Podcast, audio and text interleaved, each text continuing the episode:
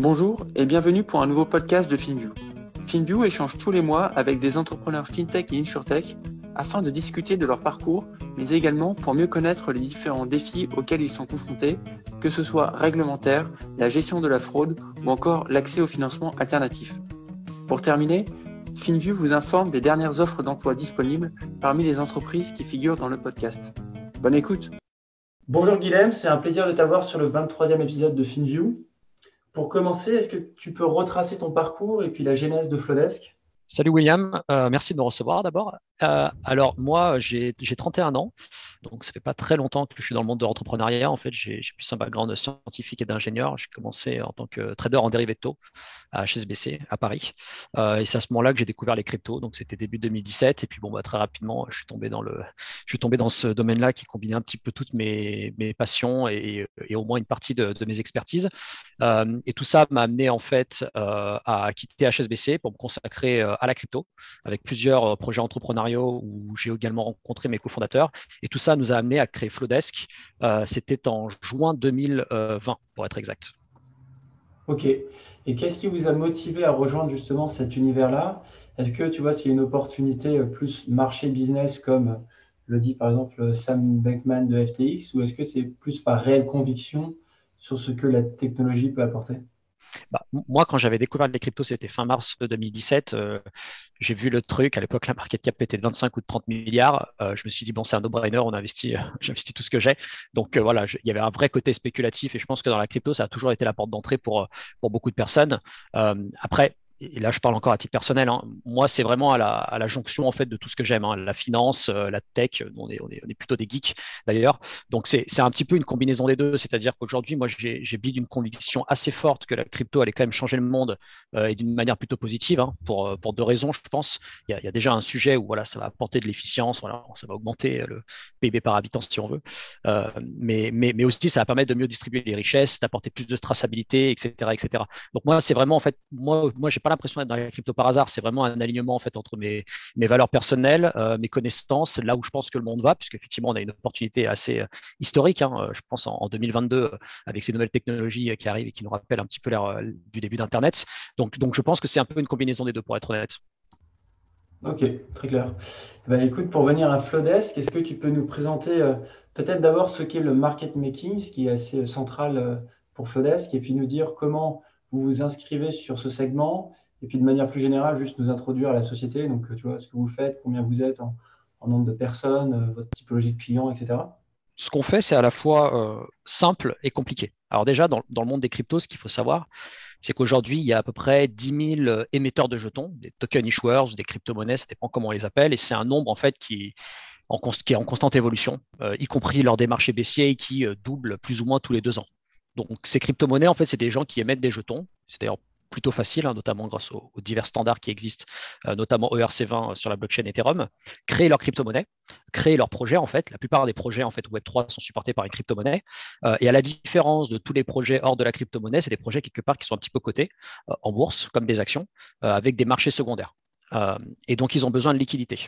Comme une action Total, L'Oréal, Apple, Tesla, ils sont tradés. Alors non pas sur un échange comme Euronext ou NICE sur les marchés equity, mais sur plusieurs échanges face à plusieurs paires de cotations et sur des échanges même qui sont même parfois décentralisés, c'est-à-dire qui sont opérés directement sur les blockchains. Donc tout ça fait qu'en fait la liquidité sur les crypto-monnaies, elle est extrêmement compliquée et elle est extrêmement fractionnée.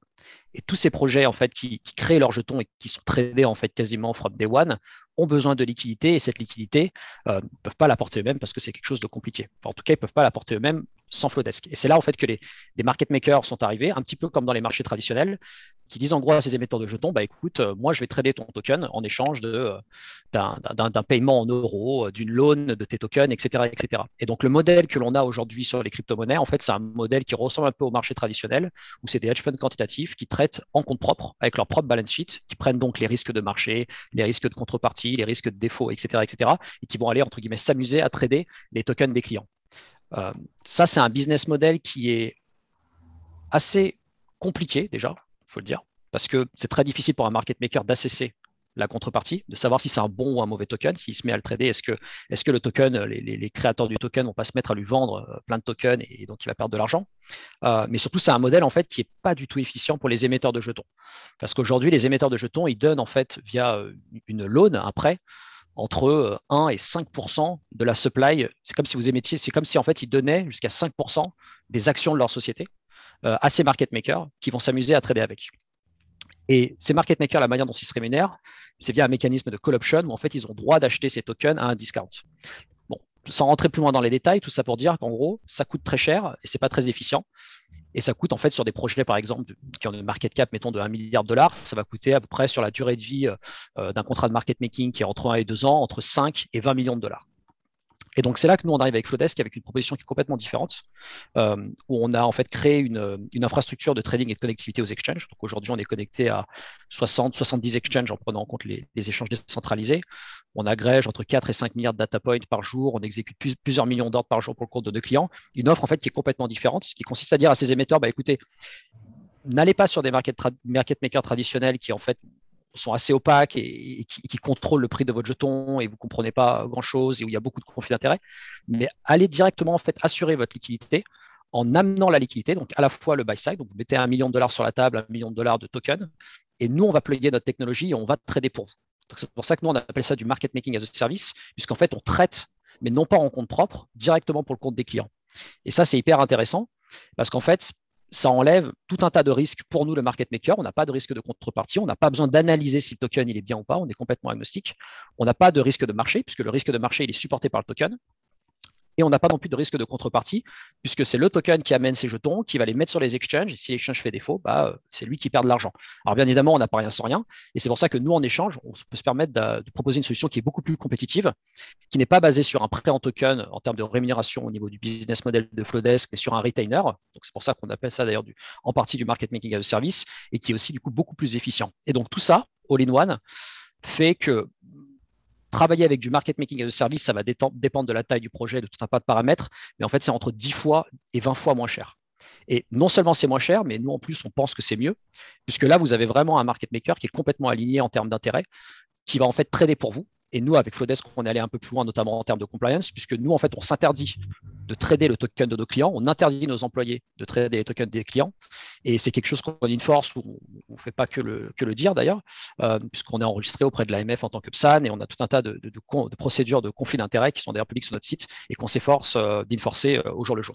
Donc voilà en gros le, business du market making dans la crypto aujourd'hui qui en fait est à 98-99% du market making traditionnel et avec des, acteurs comme Flowdesk qui est à 1-2% du market making as a service. Et on pense que l'histoire va faire qu'en fait, on, va, c'est la, grande thèse et c'est notre l'énorme bête que l'on fait avec Flowdesk, va switcher sur un modèle de market making as a service qui est beaucoup plus efficient et beaucoup plus scalable dans un contexte où le nombre d'émetteurs de jetons, encore une fois, double tous les ans et va être amené potentiellement à, exploser avec la tokenisation en fait de l'ensemble des actifs, puisqu'on pense qu'à terme, les, toutes les securities, les, stocks, les, les bonds, peut-être même les actifs immobiliers euh, seront en fait tokenisés et finalement seront tradés et donc les besoins de market making vont en fait exploser. Ok, très clair. Et, sur, la, sur Flowdesk en tant que tel, vous avez combien de lignes de revenus? Il me semble que vous en avez trois, c'est ça? Oui, en fait, euh, c'est vrai que nous, on a, a commencé avec cette approche market making as service qui était assez évidente pour nous, et, voilà, avec ces besoins de liquidité des émetteurs de jetons qui étaient, évidents. Hein. Encore une fois, les carnets d'ordre étaient vides, on s'est dit, c'est là qu'il faut aller. Mais en fait, on s'est rapidement rendu compte que les émetteurs de jetons ont besoin de beaucoup plus de services technologiques financiers. Euh, que simplement du market making. C'est des PME en fait, hein, c'est des, des, startups de la crypto. Et donc, comme dans le monde traditionnel, elles ont besoin également d'autres services. Et là, on peut faire une analogie avec le, modèle banque en B2B, hein, de, de custody, stockage de fonds crypto, hein, bien évidemment, euh, de brokerage, puisqu'il faut convertir ces cryptos en euros ou, l'inverse. Et maintenant aussi, on lance ce qu'on appelle du treasury management, c'est-à-dire qu'on fait travailler en fait les fonds de nos clients, soit via du lending soit via du staking. Tout ça, encore une fois, euh, dans un contexte extrêmement réglementé de forte compliance, où on, ne fait pas n'importe quoi, et c'est d'autant plus vrai aujourd'hui dans le contexte actuel des cryptos ou d'un marché qui n'est est pas forcément hyper enthousiasmant. Donc en fait, par-dessus le market making as a service qui est vraiment essentiellement retainer-based, on va également proposer des services qui sont plus euh, reoccurring avec des opérations de custody, de brokerage ou de lending, etc. etc. Ok, et aujourd'hui, on nombre de personnes dans la boîte, et puis c'est quoi? C'est des profils plus qui viennent de la finance ou plus tech? C'est vraiment une combinaison des deux. C'est exactement ce que tu viens d'écrire. Aujourd'hui, nous, on est, on est 35. On était une quinzaine au début de l'année, hein, donc on, essaye de scale aussi pour, suivre la demande. Et, et, on a vraiment cette hybridicité entre des profils tech, et des profils plus financiers, des profils plutôt finance tradi et des profils crypto native, parce qu'on pense qu'en fait la, réponse elle est vraiment dans l'hybridicité. Euh, bien évidemment, c'est avant tout une bataille technologique. Euh, nous, on est en train de construire une plateforme. Le, 35-40% de nos effectifs sont, sont tech-oriented, mais il y a aussi un sujet de, de produit où il faut un peu copier certains produits de la finance tradi. Alors, il y a beaucoup de choses d'ailleurs qu'on va reprendre de la finance tradi qui sont très bien. On est en train de réinventer le monde, mais il y a énormément de bonnes choses à prendre dans le, dans, le monde traditionnel, surtout d'un point de vue compliance et régulation d'ailleurs. Euh, et donc, en fait, effectivement, sur les parties produits sales, on va, on va beaucoup plus s'orienter vers des, vers des profils euh, finance tradi de notre côté. Ok, très clair. Euh, aujourd'hui, donc de, de, ma compréhension, votre, on va dire go-to-market, il est orienté token issuer. la question, c'est premièrement, pourquoi euh, ce choix? Et puis, deuxièmement, est-ce qu'à terme, vous êtes ouvert à offrir votre plateforme à d'autres acteurs? Je pense notamment peut-être aux banques plutôt tradies institutionnelles.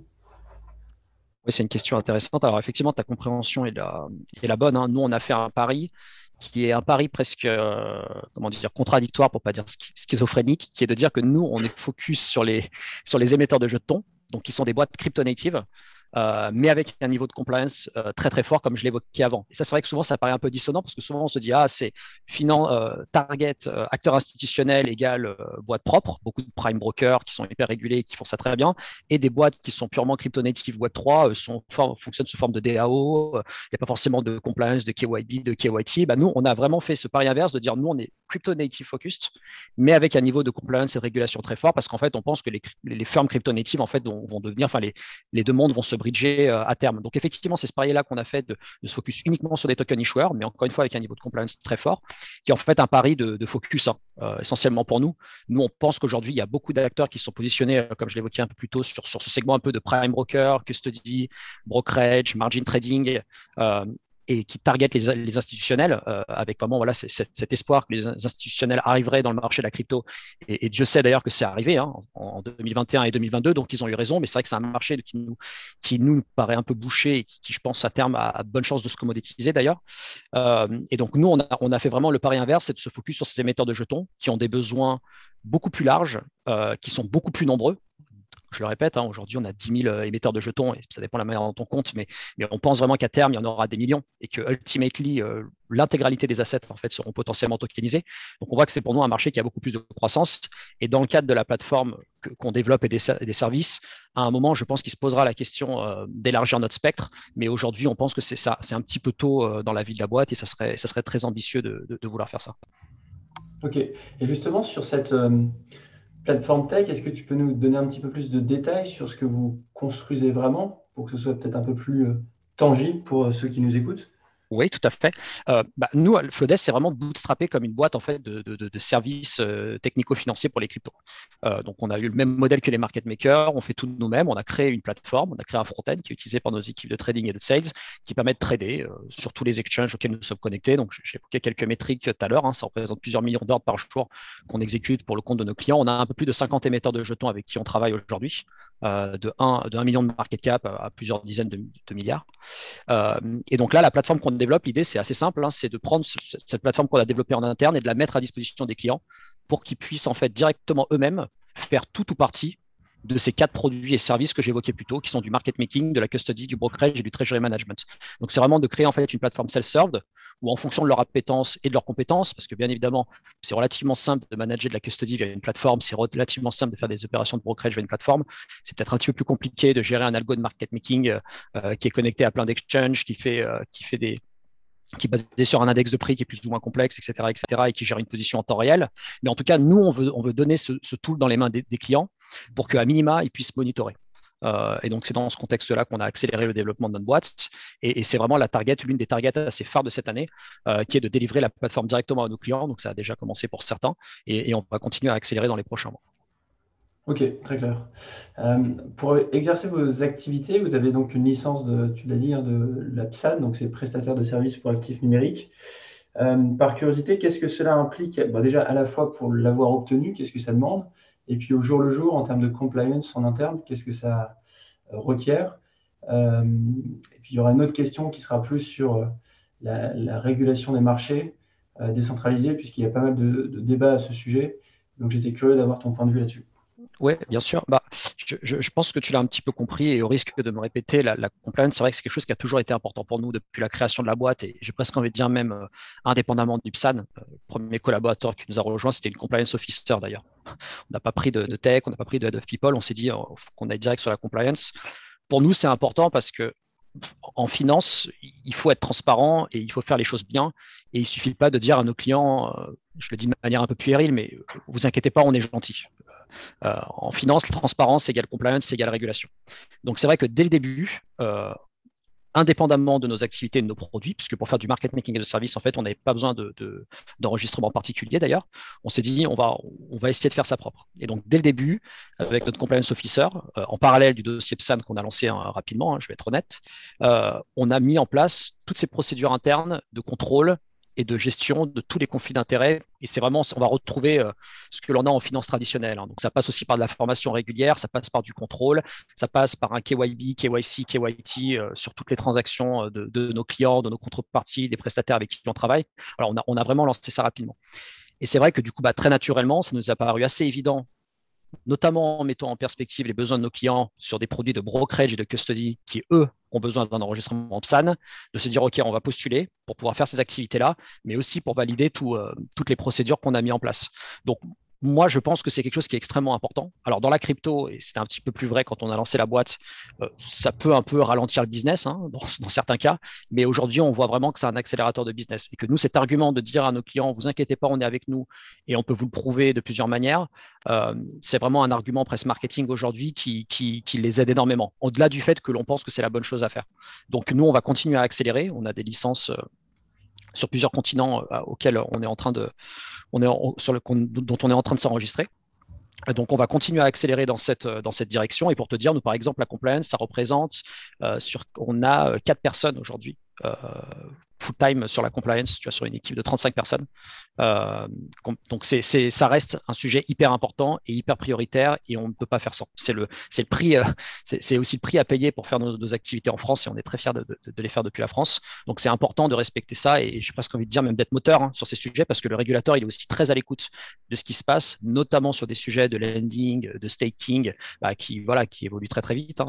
On est encore dans un marché qui, est très jeune, donc euh, je pense que dans la, dans la prochaine décennie on va avoir encore des changements majeurs. Donc voilà, nous, nous, nous c'est important de, respecter euh, la, pour faire simple, les, les, règles dans toutes les juridictions dans lesquelles on opère, mais c'est aussi important d'être moteur et c'est important aussi de le prouver et de le montrer à nos clients. Ok. Et, et, par rapport justement au, marché des cryptos qui en ce moment connaît une, correction, donc tu ne diras pas que le marché des cryptos, est-ce que ça a un impact pour vous euh, sur votre business? Et puis en, plus, après en big picture, comment toi tu interprètes un petit peu ce trou d'air? Alors c'est vrai que là, en ce moment, sur les cryptos, on a, on a un alignement euh, des planètes négatives. Hein. on a, parce que la, différence, alors le, précédent bull run qu'on avait connu dans les cryptos, c'était en 2017 et on a vu un crash 2018, 2019, 2020. Mais c'est vrai que la différence de ce crash, c'était très euh, localisé aux cryptos. Et les facteurs, en fait, ils étaient vraiment, ils étaient vraiment internes et pas externes. Là, aujourd'hui, on a non seulement un marché qui a été en surchauffe euh, pendant tout 2021, mais en plus, on a une crise beaucoup plus globale sur les marchés equity, sur le venture, etc. Donc, on est un peu en train de, multiplier tous les facteurs, notamment sur un marché crypto qui historiquement a une corrélation très forte avec les marchés equity. Hein. Euh, le, Bitcoin, c'est très, très corrélé à un Tesla, à un Apple, aux valeurs tech etc., etc. Donc là, effectivement, on, vit un marché qui est euh, très très difficile. Hein. On à l'heure où on parle, on est à 65%, 70% des, des all-time high euh, sur le Bitcoin et, encore plus en termes de market cap. Nous, si tu veux, le, le, le sujet, il est, c'est vraiment quelque chose qu'on regarde de moins en moins pour plusieurs raisons. Déjà, aujourd'hui, on est une boîte qui, est un peu plus avancée et on a suffisamment d'argent pour tenir pendant très longtemps et on y reviendra après certainement. Donc déjà, on n'est plus, dans une logique court-termiste, euh, mais surtout, c'est des cycles auxquels on est habitué dans les cryptos. Euh, c'est quelque chose auquel on s'était préparé, on pensait que ça arrivait et moi, je pense très sincèrement que c'est une excellente chose. Euh, je ne veux pas faire de, de, mauvaises prières, mais, mais, tous les événements que l'on vit vis-à-vis de stablecoins qui ne sont pas forcément solides, qui dépèguent, des acteurs qui n'ont pas assez de réserves pour honorer tous les withdrawals, etc., etc. Moi, je pense que c'est des bonnes choses, c'est des choses qui sont assez saines en fait dans cet environnement et, qui vont nous aider à, avancer. peu importe le coût que ça a sur le prix du Bitcoin dans les 12-24 prochains mois. Ça, c'est quelque chose, moi, à titre personnel, qui m'intéresse pas trop. Et enfin, le dernier point, pourquoi ça ne, ça ne m'inquiète pas trop, c'est que je vois que le nombre de tokens continue à grandir. On a des projets qui se sont très très bien fundés. Donc nous, de manière très égocentrique par rapport à Flowdesk. Nous, ce qui compte, c'est pas vraiment le prix du Bitcoin, c'est est-ce que nos clients sont fundés, est-ce que nos clients ont assez d'argent pour, nous payer, hein, pour, faire, simple. Euh, donc, en fait, on sait, et en plus, on connaît en partie, une partie de leurs actifs puisqu'on les a en custody. Euh, donc, on sait qu'ils sont très bien fundés pour survivre ce bear market, même s'il dure 24 ou 36 mois. Et à cela s'ajoute le fait que nous, on a une activité en fait qui est très peu volume driven, contrairement à d'autres acteurs euh, de la finance crypto. Euh, moi, que le prix du Bitcoin fasse diviser par deux et que mes clients traitent deux fois moins, ça n'impacte en quasiment rien mes revenus, puisque moi, je suis retainer-based. Euh, donc, en fait, ce n'est pas, c'est pas vraiment problématique. Euh, et donc, d'ailleurs, c'est, pour ça d'ailleurs, que le mois dernier, on a fait notre meilleur mois en termes de, annual recurring revenue, d'ARR, parce que voilà, on voit qu'on continue à booker des clients, on voit que des émetteurs de jetons continuent à, à builder des projets ambitieux. D'un point de vue technique, on est en all-time high tous les jours. Il y a des super super belles choses qui se passent en ce moment au niveau de la tech, au niveau des layer 2, de la scalabilité euh, voilà, il y a plein de bonnes choses qui se passent. Euh, donc, nous, on n'est pas spécialement inquiet. Euh, on pense que ça va continuer. je pense que là, on est parti pour 24 mois difficiles. On peut, évoquer ça. Donc nous, c'est vraiment la conviction qu'on a build, mais ça ne nous empêchera pas de faire du business, ça ne nous empêchera pas de build. Au contraire, ça nous fait presque même gagner du temps. J'avais une autre question où tu, tu, disais que le, marché, enfin, notamment les bitcoins, étaient assez corrélés ou très corrélés au marché, on va dire, equity il y, a une ou des raisons qui pourraient expliquer cette corrélation? C'est euh, en fait le. Alors, il y, a plusieurs choses. La première chose, c'est qu'effectivement, il y a une, théorie assez populaire qui dit que le Bitcoin est décorrélé euh, de tout ou partie des assets, parce qu'on lui a donné effectivement le mauvais nom euh, d'or numérique. On pense que c'est un petit peu de l'or et que quand tout se crache, le Bitcoin monte. moi, ce n'est pas du tout une thèse à laquelle j'adhère. Pour moi, le Bitcoin est avant tout une valeur technologique. Et donc, quand on parie sur de la technologie, en fait, on parie sur l'optionnalité. Quand j'achète, euh, quand vous, côté investisseur, vous investissez dans une boîte tech en seed, vous dites, allez, il y a une chance sur 100 que euh, ça fasse x 1000, euh, pour faire simple. Et donc, en fait, c'est pour ça que les, valeurs tech qui possèdent énormément d'optionnalité, même des valeurs tech très mûres, hein, comme Tesla ou Apple, portent encore en elles beaucoup d'optionnalité. et donc, il faut quand même avoir un certain, comment dire, avoir un certain espoir que, les, que les deux, trois prochaines ou les dix prochaines années se passent bien. Et donc, du coup, elles sont aussi beaucoup plus volatiles. Et donc, en ce sens-là, le Bitcoin purement une valeur tech qui porte en lui euh, plein d'espoirs de technologie, qui en général, c'est ses premiers espoirs qui s'effacent euh, en cas de crise. Hein. Ça, c'est très, euh, c'est très darwinien et c'est normal que les investisseurs se ressentent sur des actifs qui sont considérés comme moins risqués. Et donc, voilà. Moi, je pense que cette corrélation, en tout cas pour le Bitcoin avec les valeurs tech, on va continuer à l'observer pendant, pendant très longtemps, tant que la technologie ne sera pas mature en fait au niveau protocolaire. Je pense que dans 5 à 10 ans, ça changera, notamment sur des assets euh, déflationnistes comme le Bitcoin. Mais je pense que euh, pour les 10 prochaines années, que ce soit le Bitcoin, l'Ethereum euh, et tous les, tous les Layer 1, hein, ce qu'on appelle les Layer 1, donc les, infrastructures de, réseau au niveau crypto, vont toujours être extrêmement corrélées entre elles et vont être extrêmement corrélées au marché equity et notamment aux valeurs tech. Et puis enfin, peut-être pour parler un petit peu de l'avenir, quels sont vos axes de développement et puis peut-être la vision un petit peu plus long terme sur les 3 à 5 années? Nous, on a, effectivement vécu une année euh, assez intéressante en 2021, hein, puisqu'on a, on a bootstrappé la boîte très rapidement autour d'une infrastructure qu'on avait pris un peu, de temps à builder. Euh, on a build une vraie conviction sur le produit euh, qui amène, je pense, vraiment quelque chose dans un marché qui est, qui est un petit peu dérégulé, qui, c'est assez, assez contradictoire, mais qui manque de transparence la blockchain est supposée apporter de la transparence, mais sur les services crypto-financiers, on, en est, on en est très très loin et ça prendra euh, le, temps qu'il faudra. Euh, donc, nous, on est arrivé dans, une étape de notre croissance en fait où, on pense qu'il est temps d'accélérer. Euh, parce qu'on voit que la demande, elle est absolument énorme. Hein. je me répète, mais nous, on n'a que 50 clients sur les 10 000 et l'année prochaine, ce 10 000 sera peut-être 15 000 ou 20 000. Donc, on pense qu'il est vraiment temps d'accélérer d'un point de vue purement business. On pense qu'il est temps d'accélérer aussi d'un point de vue technologique. Aujourd'hui, on a attaqué le marché avec un premier produit de market making as a service, mais on voit bien que les clients euh, qui sont aujourd'hui que des token issuers ont besoin d'une solution all-in-one tout intégré, qui demande toujours plus de moyens, plus de connectivité et toujours plus de, régulation, de support, etc. etc. Donc c'est vrai que là, on, est, très content d'avoir euh, annoncé un tour de, de, A euh, de 30 millions de dollars qui va nous permettre en fait de, un, nous, étendre sur différentes régions dans le monde, puisqu'on fait une activité euh, qui, est 24 heures sur 24 et 365 jours par an. Donc là, on a déjà ouvert des, bureaux à Singapour il y a deux mois et plus tard dans l'année, on va ouvrir des bureaux aux US. donc ça, c'est le premier point. Ça va nous permettre de, grossir nos équipes jusqu'à 100 personnes globalement d'ici la fin de l'année. Et enfin, ça va nous permettre de, de, de la plateforme euh, à nos clients, là aussi d'ici la fin de l'année, même si ça, arrivera un petit peu plus tôt, euh, comme je l'évoquais, euh, comme je l'évoquais avant. Donc on est donc c'est hyper important, c'est hyper stratégique. Donc, c'est un tour qui est, collidé par euh, Euraseo et Aglaé. Euh, Isaïe euh, suit à nouveau. On a Fabric, on a Speed Invest, on a la BPI aussi qui a mis. On a des, acteurs corpo crypto comme Ledger aussi qui nous rejoignent. Et on a un peu plus de. je crois qu'en tout, on a 15, 15 VC, donc notamment des crypto VC Early Stage Tier 1 qui, participent à l'aventure. Et on a un peu plus de 20 business angels. de l'écosystème tech français ou de la crypto qui nous aussi rejoint. Donc c'est un, un tour très très ambitieux. On est, extrêmement reconnaissant, mais, euh, mais, mais c'est vrai que c'est que le début. Euh, c'est probablement que le début du Web 3 et que le début de Flowdesk. Euh, on l'espère. En tout cas, c'est le pari qu'on fait. Tu as mentionné Ledger. est-ce que vous développez cette partie en interne ou est-ce que vous passez par des prestataires, typiquement à la Ledger? Alors, c'est une question qui est très pertinente. Euh, alors, en fait, la réponse, c'est une combinaison des deux. Ce qu'il faut vraiment voir dans la custody crypto, c'est que c'est exactement comme dans la custody pardon, euh, dans le monde traditionnel euh, de fiat, d'euros, peu importe la devise. Il faut vraiment distinguer la personne qui fait le coffre-fort de la banque et les banques font très rarement les coffres forts. Donc, de la même manière, aujourd'hui, Flowdesk est enregistré en tant que PSAN pour des activités de custody. C'est la banque, si je continue cette analogie. Mais Flowdesk n'a pas vocation à créer les coffres forts. Et donc, c'est pour ça que nous, on s'appuie en fait sur deux technologies. Euh, des technologies software, euh, MPC, et des technologies hardware, ce qui justifie que Flowdesk euh, rejoint, pardon, que, Ledger rejoint le tour, puisqu'en même temps, on a signé un partenariat pour utiliser Ledger Enterprise, leur solution qui est basée sur du hardware, donc sur du HSM, pour notre solution de custody. Et donc, on va avoir, nous, dans notre offre, en fait, cette hybridicité où on va utiliser une solution software sur la partie hot wallet, mais on va rester sur du, hardware pour la partie, pour la partie cold storage, en fait. Euh, et, donc, par-dessus, bien évidemment, nous, on rajoute aussi une surcouche en termes de data pour, arriver à, plugger les data, les balances des clients, les montrer, les inclure à notre, à notre plateforme. Mais le, le, cœur euh, du coffre-fort, ça va, ça va rester avec des prestataires parce que c'est des choses qu'on ne maîtrise pas et qu'on n'a pas du tout l'ambition de maîtriser. Ok, très clair.